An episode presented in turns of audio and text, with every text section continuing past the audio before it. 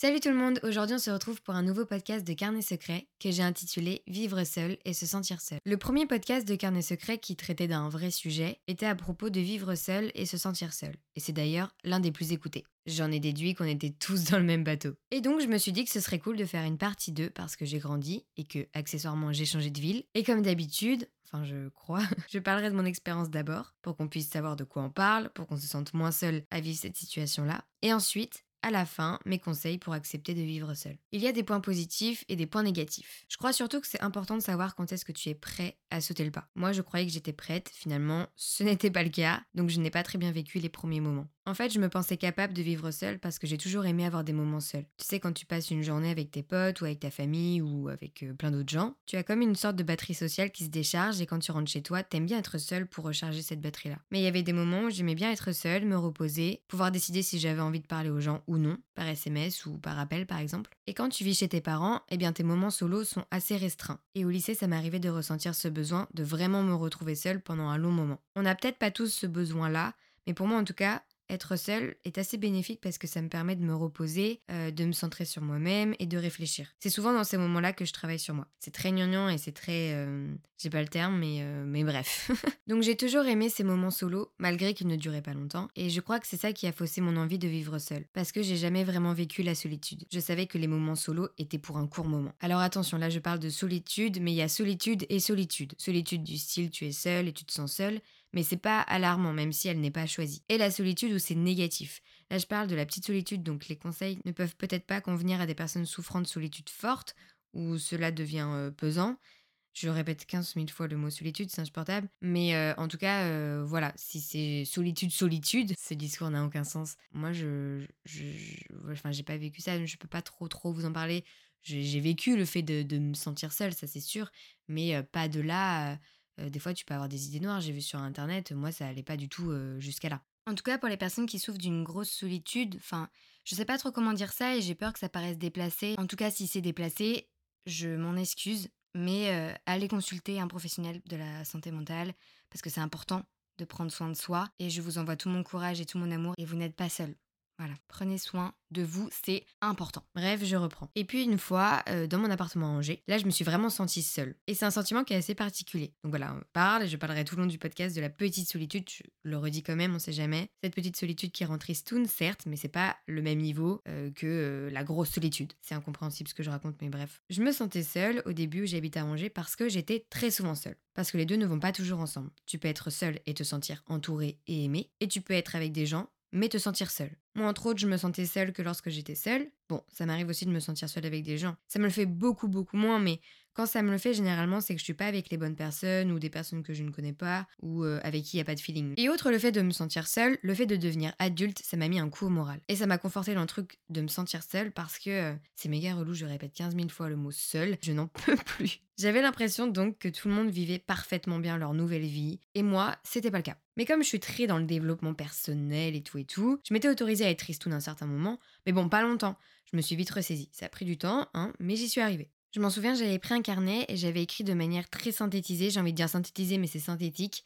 Donc bref, on a compris, mais je trouve que c'est plus... Je sais pas, c'est plus... Ça se fond mieux quand on dit synthétiser. Bref, tout ce qui allait pas, donc j'écrivais tout ce qui allait pas, et en face j'avais écrit les possibles solutions pour que ça aille mieux. Et déjà le fait de faire ça, le fait de poser ce qui n'allait pas, de poser des solutions, qui étaient parfois euh, ridicules, hein, c'était juste, euh, j'ai plus en tête ce que j'avais mis, mais euh, bah voilà, j'ai plus en tête ce que j'avais mis. Et bref, bah, le fait de faire ça, je savais que du coup mon mal-être allait disparaître, donc je me sentais déjà mieux. Au début, ça a été compliqué parce que Angers, c'est une ville que j'avais jamais visitée. La première fois que j'y suis allée, c'était pour faire une visite d'appartement. D'ailleurs, cette visite, l'unique finalement, je l'ai pas très bien vécue. Je m'en souviendrai toujours quand je suis rentrée dans le hall de mon immeuble. Alors déjà, il était très sombre.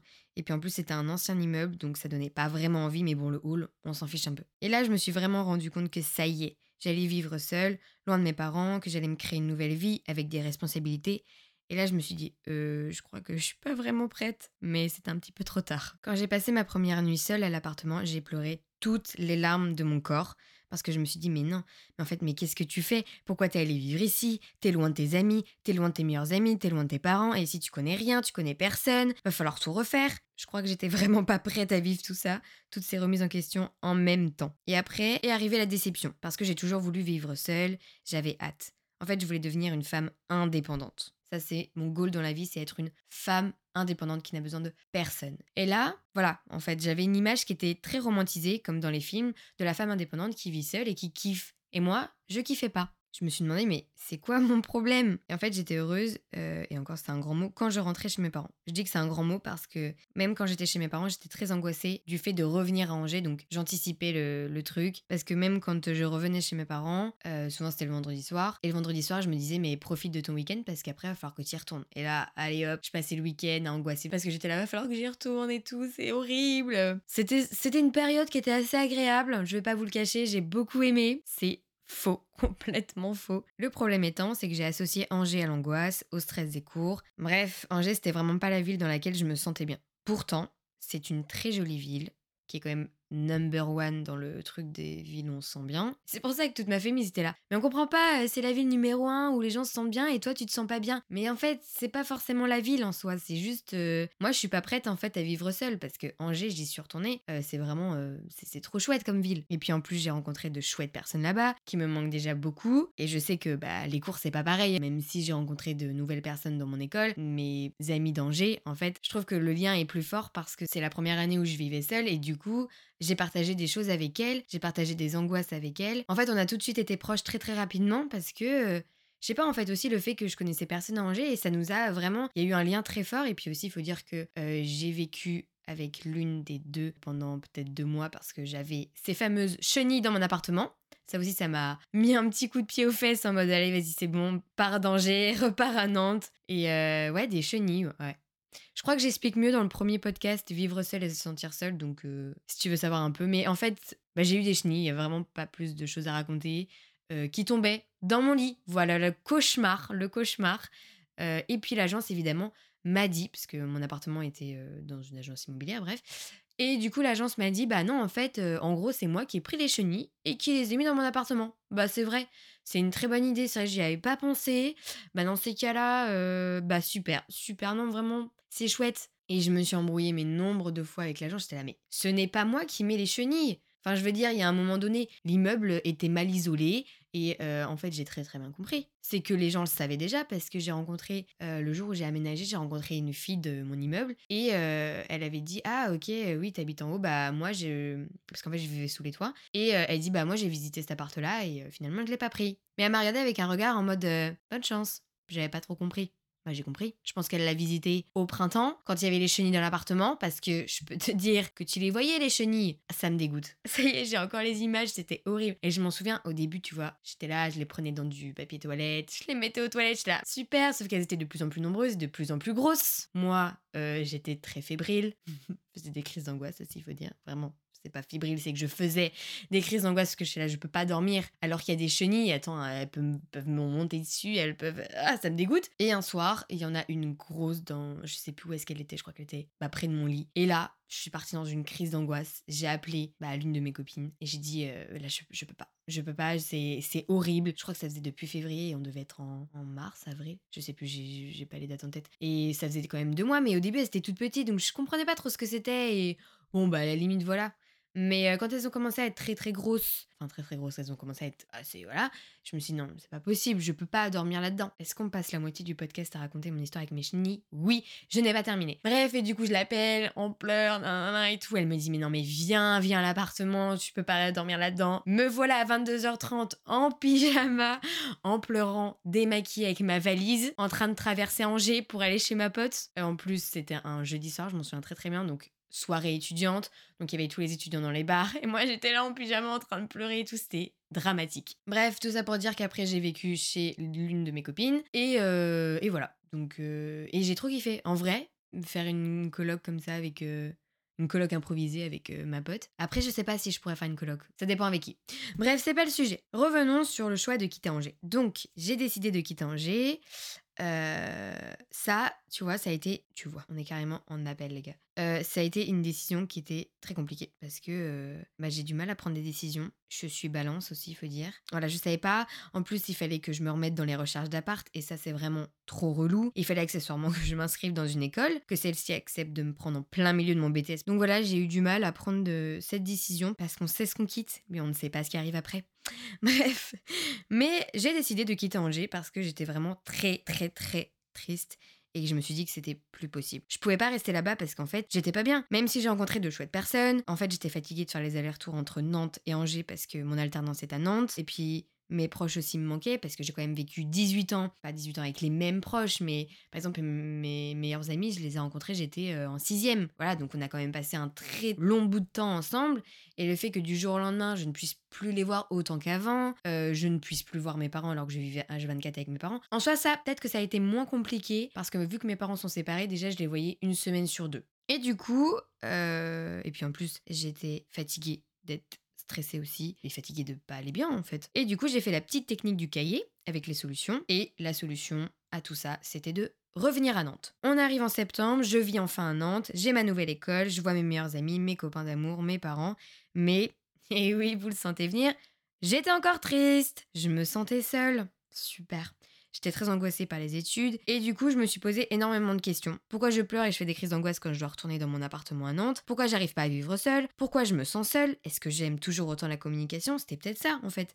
C'était peut-être les études qui me convenaient plus. Bref, je ne savais pas, il y avait trop de questions, je comprenais pas d'où venait ce mal-être. Alors, euh, spoiler alert, je ne sais toujours pas d'où ça vient. Enfin, j'ai peut-être des hypothèses, mais je sais pas vraiment. Et bref, s'ajoutait à ça le stress de me promener en ville, d'aller en cours, parce que Nantes est une ville dangereuse et je pèse mes mots. J'avais une boule de stress constamment dès que je franchissais ma porte d'entrée. Je retirais tous mes bijoux quand j'allais en ville, j'écoutais pas de musique dans mes AirPods ni mes écouteurs filaires, je ne sortais jamais mon téléphone.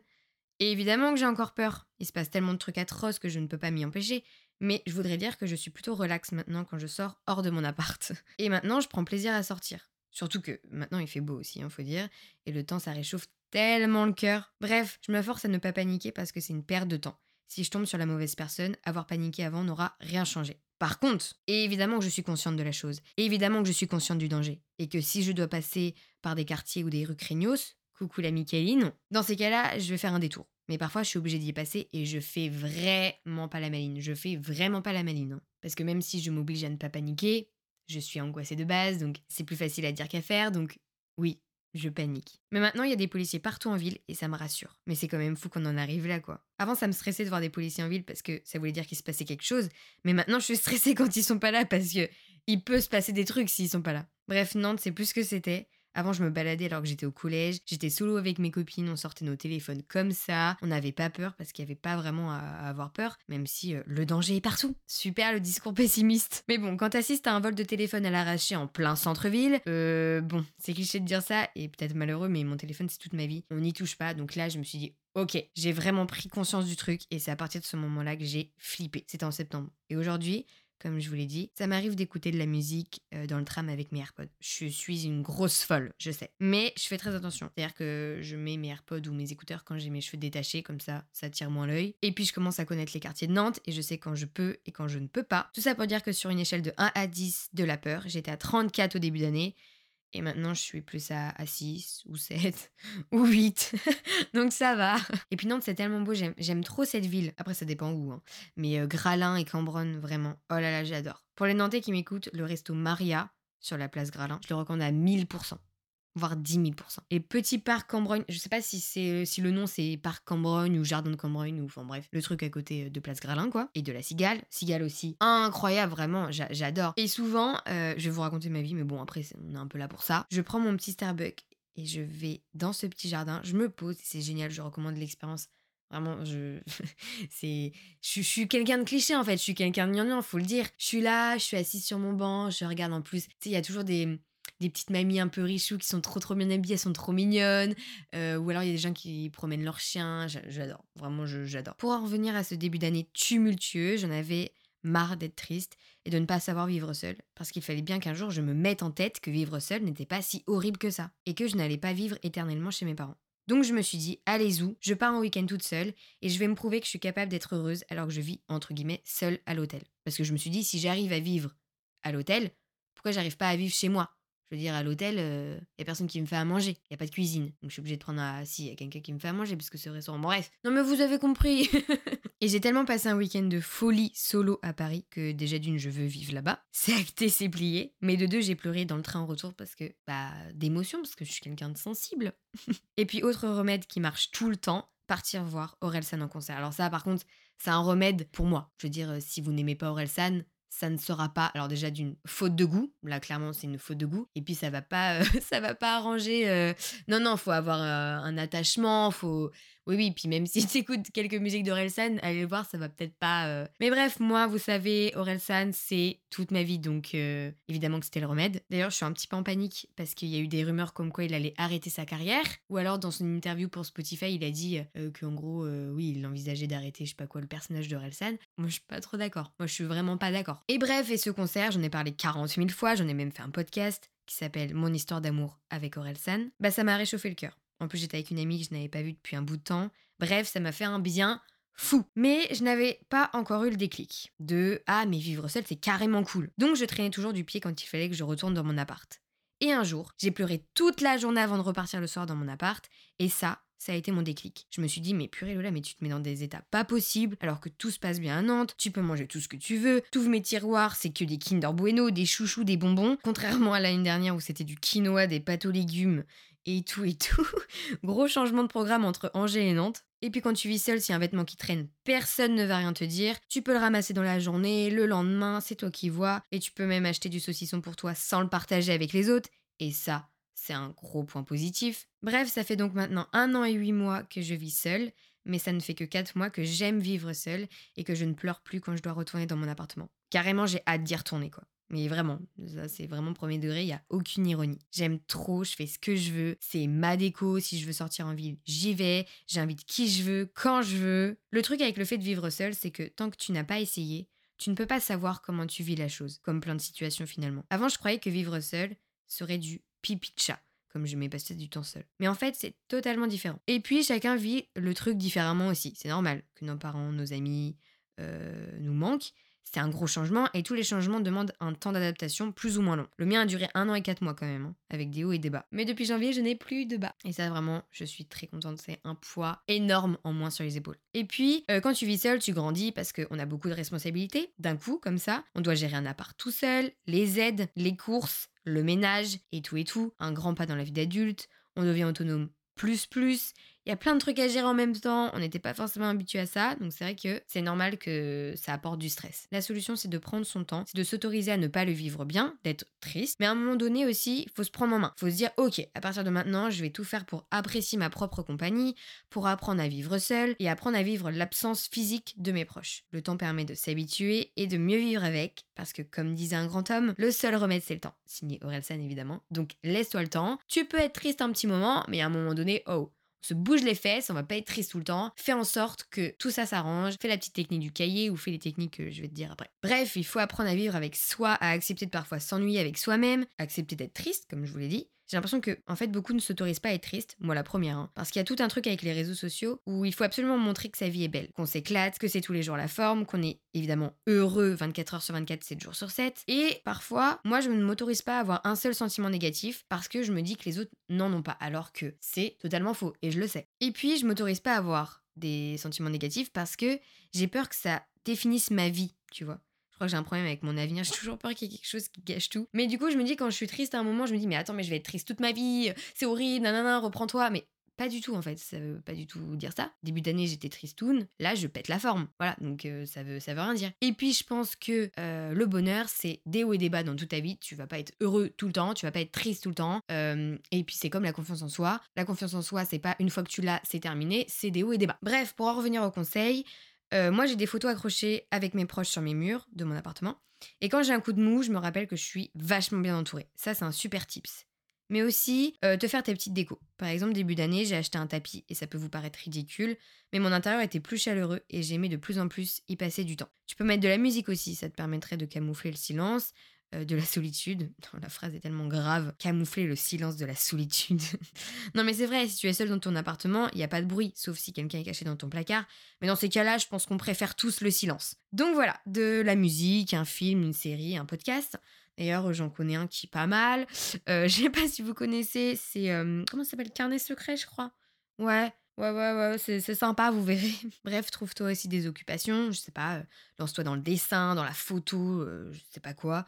Moi, par exemple, je me suis lancée dans les podcasts, bah, je peux vous dire que ça me prend beaucoup de temps. Et si tu as du temps à perdre le soir en rentrant des cours, exploite-le pour découvrir de nouvelles choses ou développer un talent. créer des trucs, euh, lire un livre, va au musée. En plus, la majorité sont gratuits pour les moins de 26 ans. Apprends à cuisiner, euh, je sèche sur les idées d'activité.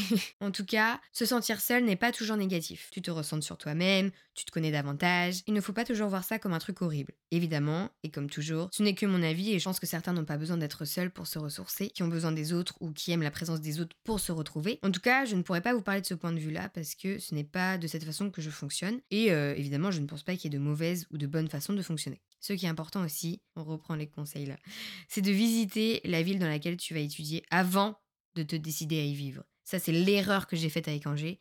Je n'étais jamais allée là-bas. Et puis parfois aussi, tu ne connais personne quand tu arrives dans cette nouvelle ville. Bon déjà, tu vas rencontrer du monde dans ton école, mais ça arrive aussi qu'il n'y ait pas de véritable feeling avec les personnes, et ça, c'est relou. Donc dans ces cas-là, tu peux t'inscrire dans une association sportive, par exemple, ou dans euh, le BDE. Le BDE, c'est le bureau des élèves euh, de ton école. Comme ça, ça te permettra de rencontrer du monde. Et par exemple, pour le BDE, bah moi j'étais inscrite euh, à Angers dans le BDE. Bah du coup, on côtoyait des personnes qui étaient en master alors que nous on était en première année de BTS, et ça permet de rencontrer plein de gens et tout. Et c'était vraiment, c'était une expérience qui était vraiment trop cool. Sinon, fais la technique des bonhommes en allumettes de Jacques Martel, M-A-R-T-E-L.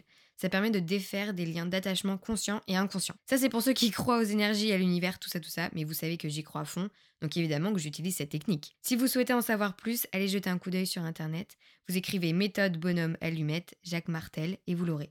Tu peux l'utiliser pour te détacher de la peur d'être seul, de la peur de l'échec, et plein d'autres situations, mais aussi te détacher de personnes. Par exemple, euh, j'ai pas d'exemple.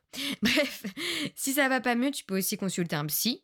Il n'y a pas de honte à faire appel à un professionnel. Au contraire, ça montre que tu as envie d'aller mieux. Et puis, euh, faut aussi penser un peu à soi. Si tu es triste, l'avis des autres sur le fait que tu consultes un psy n'est pas ta préoccupation première. Et puis en plus, j'ai jamais entendu euh, des gens parler négativement d'aller voir un psy, donc euh, ça c'est que dans, dans, nos têtes, on, on s'auto-met une honte, enfin n'importe quoi. Enfin pas tout le monde évidemment, mais bref. Appelle tes proches aussi. J'ai des amis qui ne vivent pas dans la même ville que moi et on s'appelle de temps en temps, même si nous n'avons plus la même vie, euh, plus le même emploi du temps, donc c'est compliqué de s'appeler.